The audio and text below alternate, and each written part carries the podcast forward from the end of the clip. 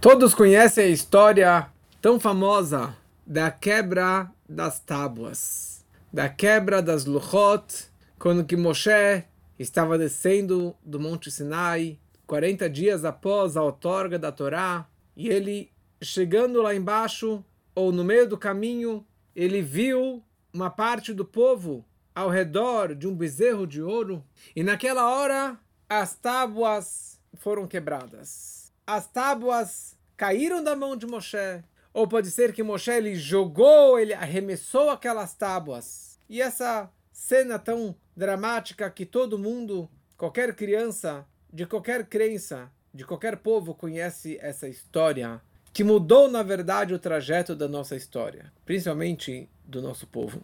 E a grande pergunta é: por que Moshe quebrou as tábuas? O que levou Moshe Rabbeinu, o nosso grande líder Moisés, de pegar as tábuas e arremessar e de quebrá-las em caco. Essa história já foi descrita lá para trás na Torá, só que nessa semana, na Parashá de Ekev, que desde o início deste livro, o, último livro da Torá, de Devarim, Moshe ele está repetindo todos os acontecimentos e todas as histórias, principalmente aquelas falhas que o nosso povo cometeu durante os 40 anos do deserto, e ele vai pontuando acampamento por acampamento, história e episódio por episódio. E aqui na nossa paraxá, Moshe, ele começa descrevendo a história da outorga da Torá, quando subi na montanha para receber as, pedra, as pedras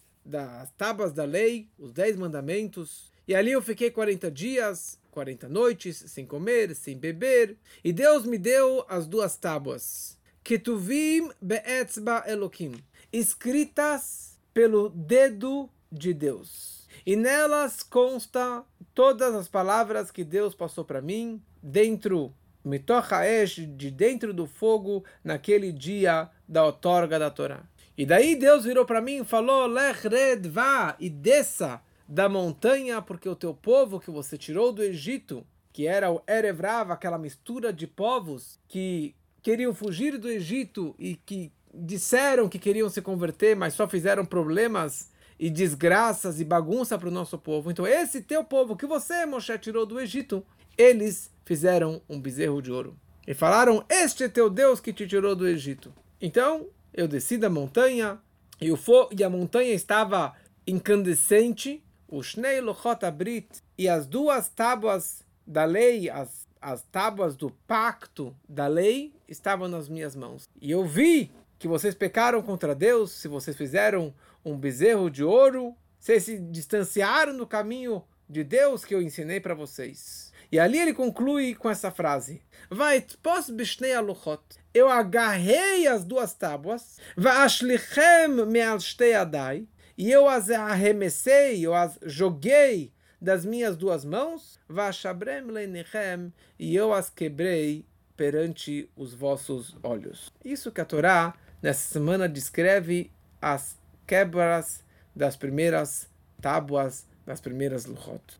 Veio o Medrash comentarista básico da Torá, que se aprofunda mais nas entrelinhas que a Torá não descreve, faz parte da Torá oral. E ele fala o seguinte: que quando Moshe estava descendo na montanha com as tábuas na mão dele, até aquele momento, até ele enxergar o bezerro de ouro, as duas tábuas estavam nas suas mãos e as tábuas se autocarregavam. Elas estavam flutuando na mão de Moshe. Moshe estava segurando mas na verdade elas estavam se carregando por si só. Mas no momento que ele enxergou, ele e as tábuas enxergaram o bezerro de ouro, as letras dos Dez Mandamentos, as palavras, as letras, a escrita, elas parach, parhua otiot, elas, elas voaram, elas fugiram, elas saíram das tábuas e automaticamente as tábuas ficaram pesadas para mim ficaram pesadas nas mãos de Moshe,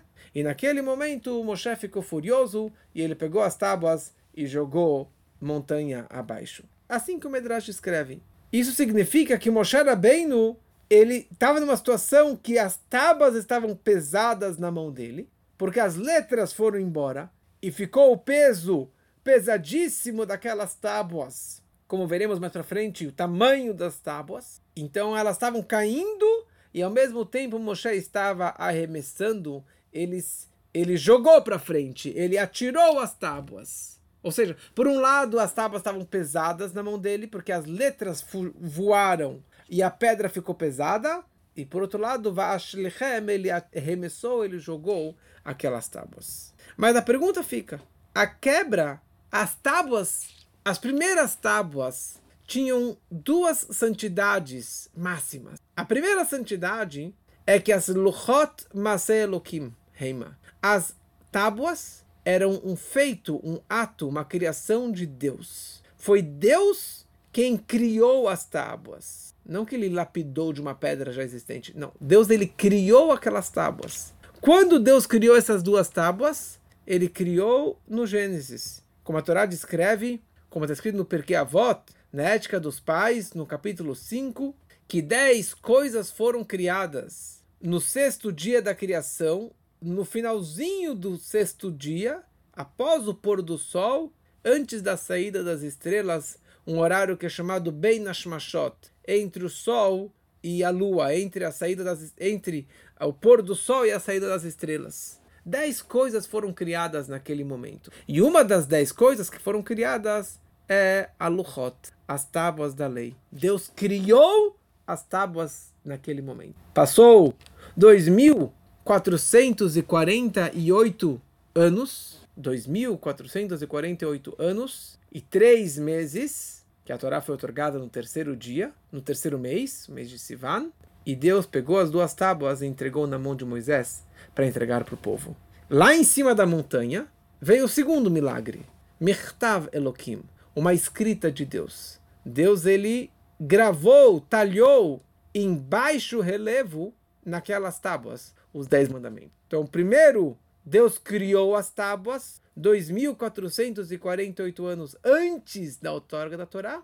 E no momento da outorga da Torá, no Monte Sinai, Deus ele escreveu em baixo relevo, ele gravou as tábuas, as, as letras sobre as tábuas. Então, por um lado, a pedra era uma pedra preciosa, era uma pedra de safira muito cara. Deus criou.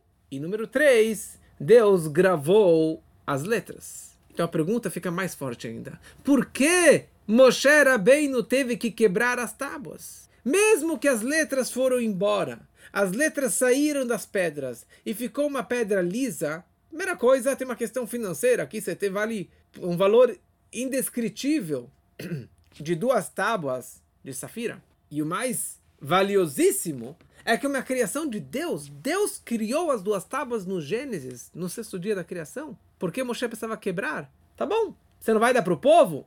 enterra, guarda. Mas por que ele precisava quebrar as duas tábuas? Sobre essa frase, vai Vayashlech meadav, que Moshe, ele jogou as tábuas.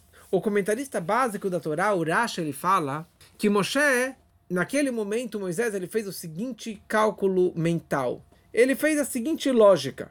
Nós, sete semanas atrás, fizemos o Korban Pesach, o Cordeiro Pascal no Egito. Deus ordenou, antes da saída do Egito, que toda a família precisava pegar um cordeiro para casa, um carneiro, e fazer o Cordeiro Pascal.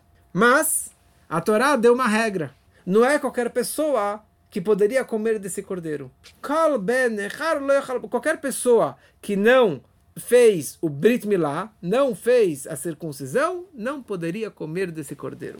E não somente uma pessoa que não fez circuncisão, Kol Ben Nechar significa um judeu que ele é um herege, um judeu que não acredita em Deus, ele não poderia participar de comer daquele cordeiro. Então Moshe ele fez o seguinte cálculo: se o cordeiro pascal, que é um preceito de Deus, se a pessoa era um herege, não acreditava em Deus, não poderia comer daquela carne, não poderia participar desse preceito da mitzvah do Korban Pesach, aqui o povo inteiro está fazendo o bezerro de ouro, que é o pior pecado de idolatria, que está indo contra o primeiro mandamento, acreditar em Deus um único. O segundo mandamento, não ter outros deuses. E aqui o povo inteiro está fazendo isso, o povo inteiro é mumar, é um herege, está indo contra Deus. Então Moshe Rabbeinu pensou e ele executou e jogou as tábuas e quebrou as tábuas. Como que eu vou entregar para um povo que já está negando o que consta nessas duas tábuas? Mas mesmo com essa explicação,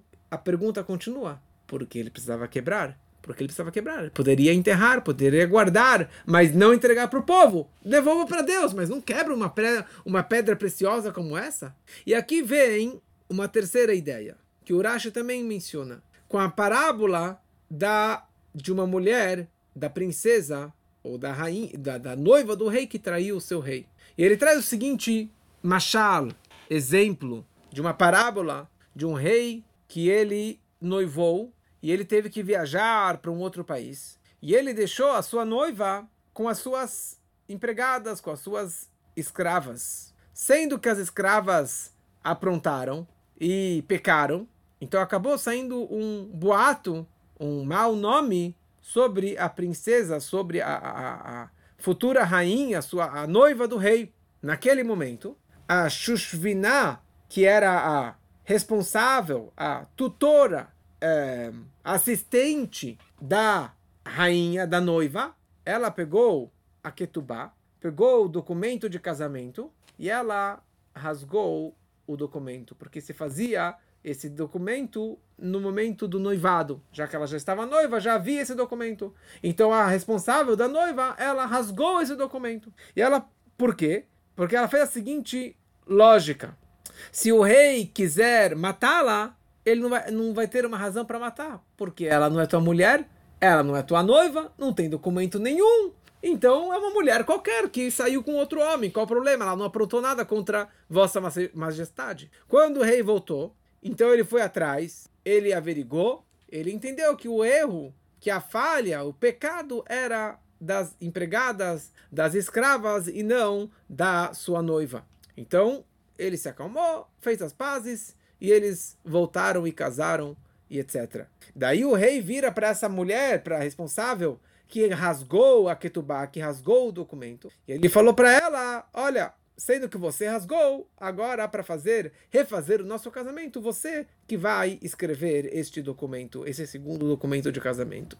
Então, mesma coisa no nosso caso. O rei é Deus. As empregadas é o Erevrav, é a mistura de povos, de, de escravos, de empregados. O Shushvinim, o responsável pela noiva, é Moshe Rabbeinu. E a noiva de Deus é o povo de Israel. Então Moshe Rabbeinu, naquele momento, ele pensou, olha, eu estou descendo da montanha, porque a gente sabe que o Monte Sinai foi o casamento entre Deus e o povo judeu. Testemunhas eram o céu e a terra. Os fiadores eram as crianças. A Rupá, o palio nupcial, era a, a, o Monte Sinai. E o documento era as tábuas. Esse era o documento de comprometimento do casamento entre Deus e o povo de Israel. Então Moshe está descendo na montanha com as tábuas da lei na mão para concretizar o casamento, de pegar a ketubá da mão de Deus e entregar na mão da noiva do povo de Israel. Então naquele exato momento, Moshe ele pensou: se eu entregar as tábuas para o povo de Israel, eu vou estar concretizando, terminando esse casamento entre Deus e o povo de Israel. Como que eu posso entregar? Se eu entregar, automaticamente eles vão ter uma pena de morte e pronto, acabou o povo todo.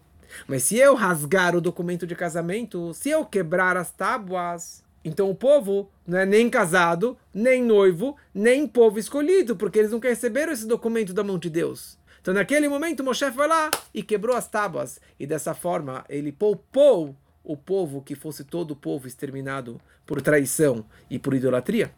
E por isso que na sequência, quando que foi para fazer as segundas tábuas, Deus vira para Moshe e fala: Psal você que vai é, cortar essa pedra. As primeiras tábuas eu te dei duas tábuas prontas, mas as segundas tábuas sendo que você rasgou, que você quebrou o documento, você quebrou as duas tábuas, então agora Deus mostrou para Moshe uma pedra enorme, uma rocha de safira, e Moshe pegou lá o martelinho, pegou lá a ferramenta e foi talhando, talhando, talhando, quebrando, até que ele criou as segundas tábuas. Por isso, por isso é escrito, Psol, você, Moshe, que precisa fazer isso. Então aqui nós aprendemos um detalhe incrível, que primeiro as letras elas saíram das tábuas, e só depois que as letras saíram, Moshe foi lá e quebrou as duas tábuas. E aqui nós temos então duas perguntas. Por um lado, apesar que as letras saíram, mas as pedras continuaram sendo algo super precioso, por que, que ele precisava quebrar as tábuas?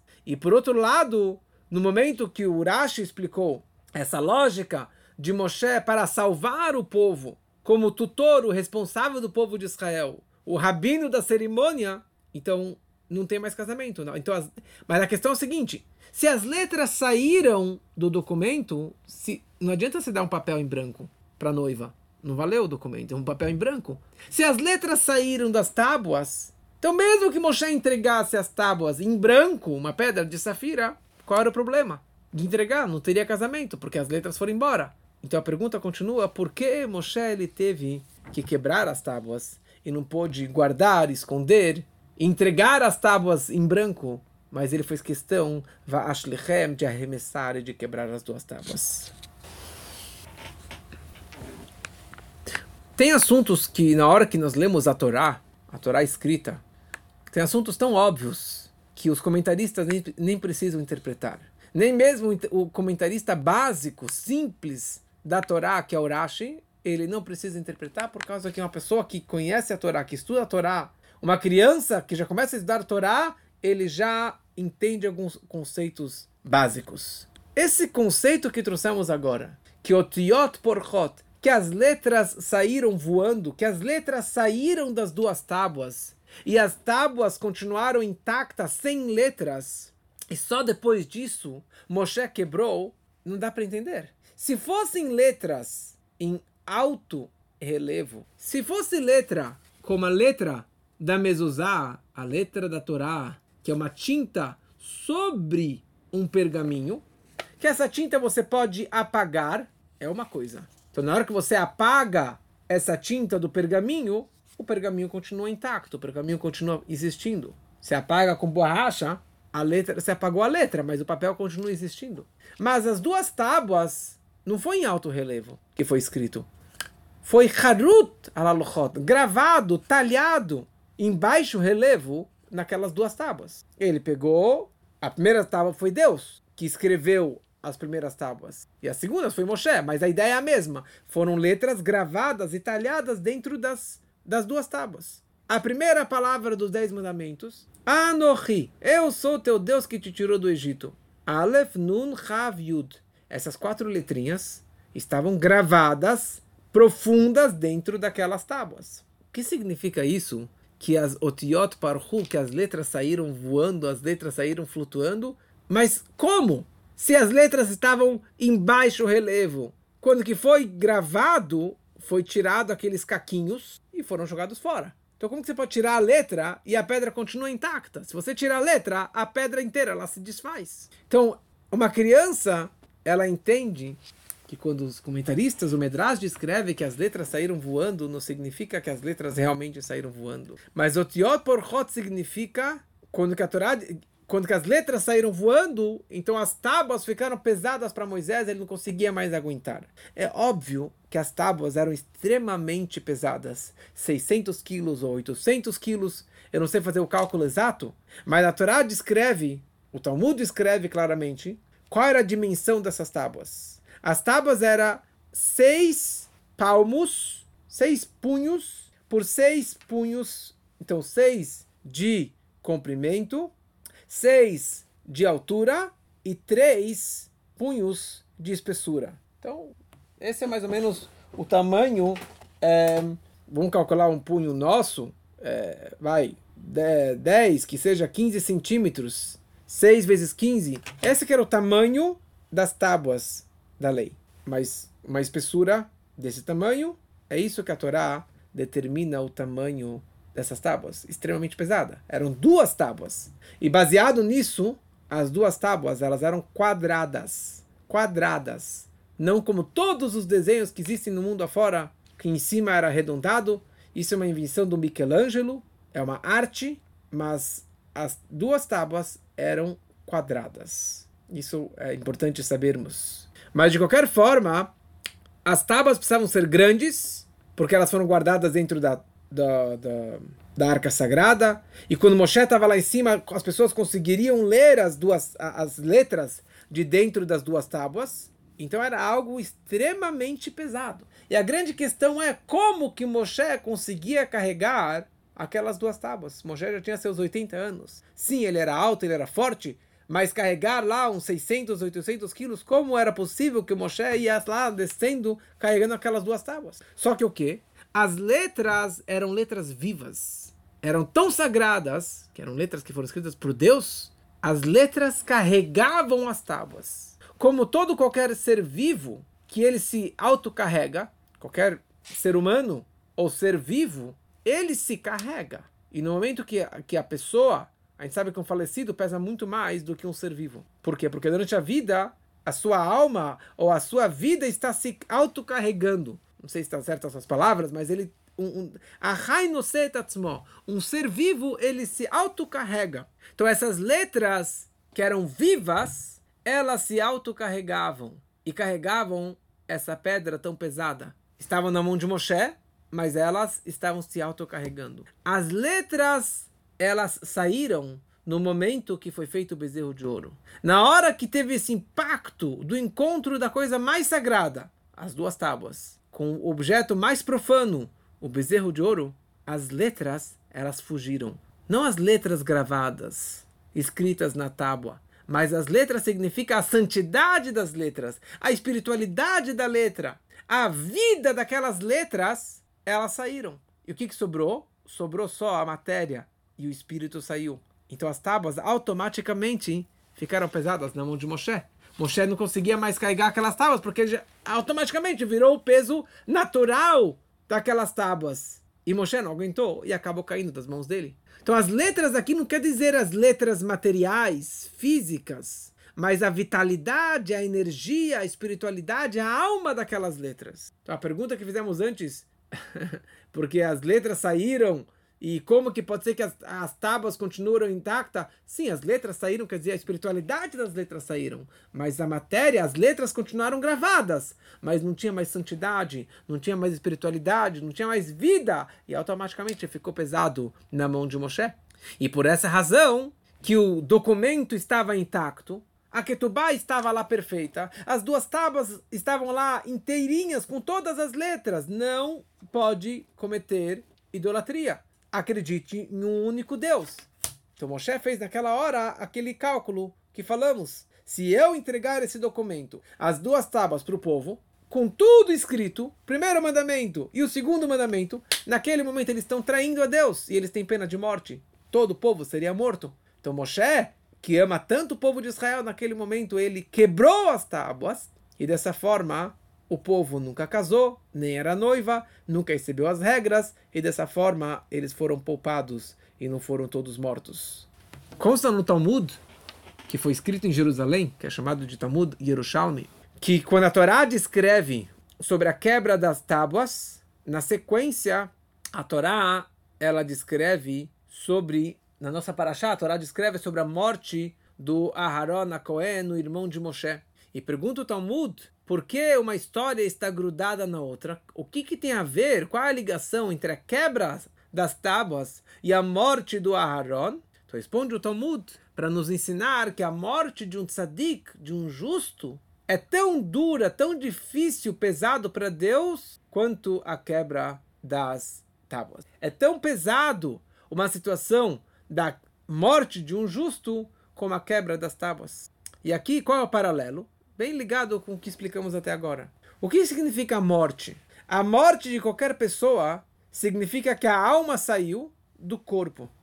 Mas o corpo não desaparece na hora que a pessoa ela falece. Depois de passar de muito tempo, o corpo vai se decompor. Os bichos vão comer aquele corpo inteiro.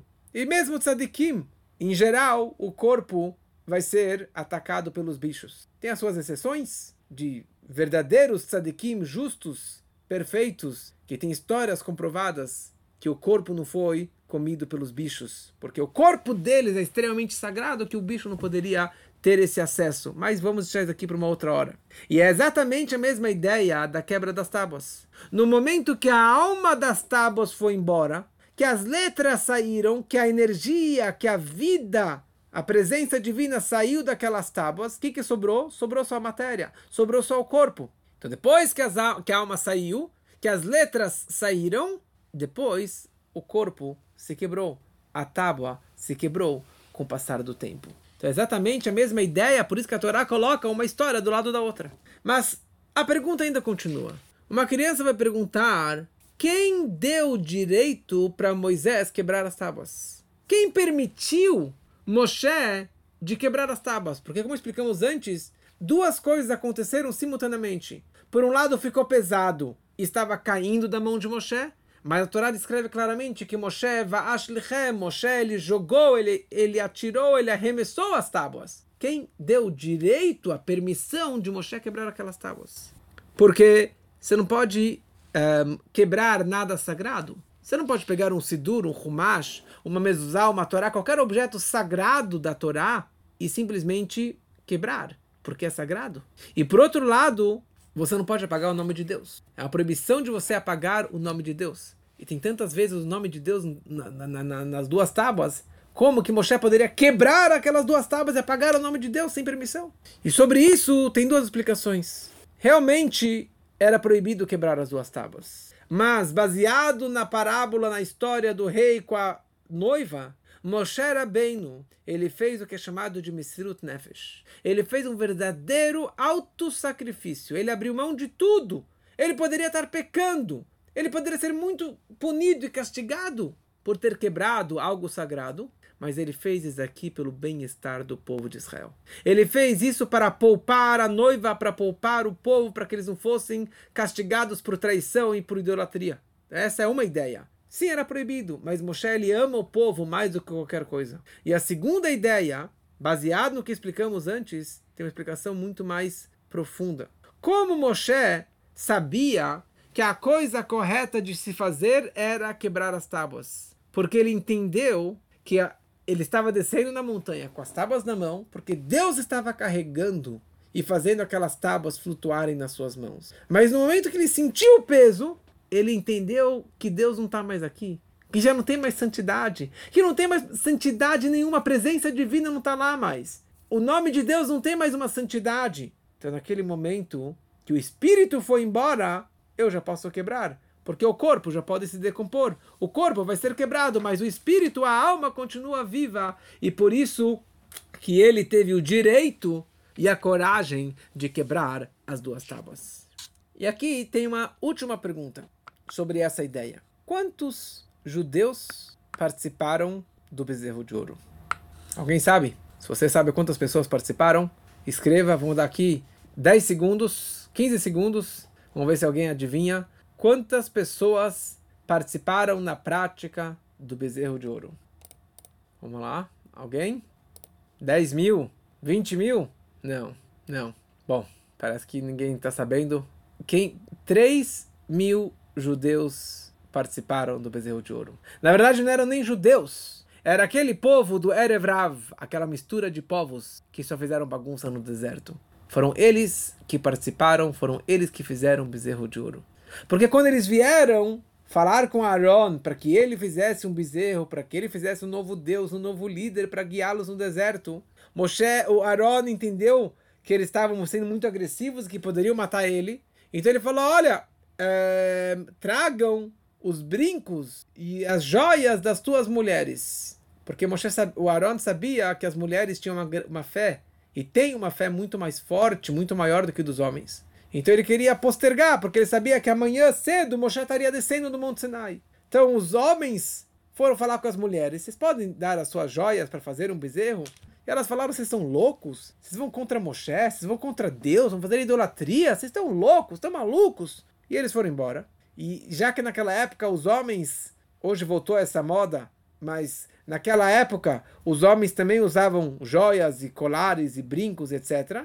Então eles tiraram as suas joias e juntaram uma quantia enorme de, de joias e de ouro e eles entregaram para Moshe Rabbeinu. Então aqui na primeira, primeira coisa nós vemos que metade do povo não participou, as mulheres todas não participaram. E mesmo do nosso povo, quem participou foi aquela quantia de 3 mil homens, desses, desse Erevrav, dessa mistura de povos. Então por que o povo inteiro foi castigado? Por que todo mundo foi castigado? Calma aí, você tem aqui 600 mil famílias, 5, 6 milhões de judeus que saíram do Egito. Por causa de meia dúzia de gato pingado, você vai punir o povo inteiro para quebrar as tábuas? Tá bom, eu sei que você não pode quebrar pela metade. E quando que foi dito os dez mandamentos, Anochi Hashem Elokecha, eu sou Deus, o teu Deus, que te tirou você do Egito, então a Torá foi dita para cada um deles. Mas é incorreto de você quebrar uma tábua tão sagrada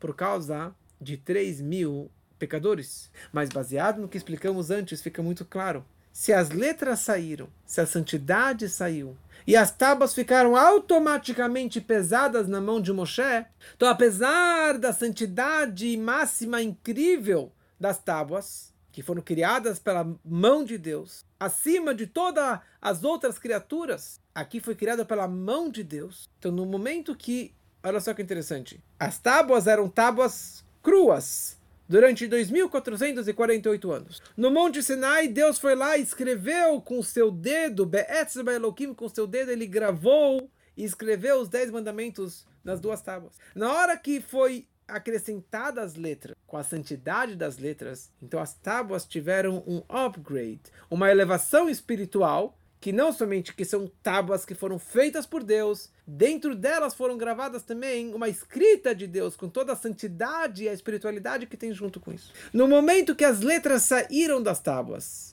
que isso significa que as a santidade, o espírito, a vida das letras saíram das tábuas, então teve aqui um downgrade, uma queda, uma quebra espiritual. E alguém que estava que era muito rico e de repente ele quebra muitos eles quebram financeiramente, mas ficam doentes, acabam com o casamento e muitos acabam até falecendo por causa dessa grande quebra, desse grande baque, porque ele estava lá em cima, de repente ele cai no precipício.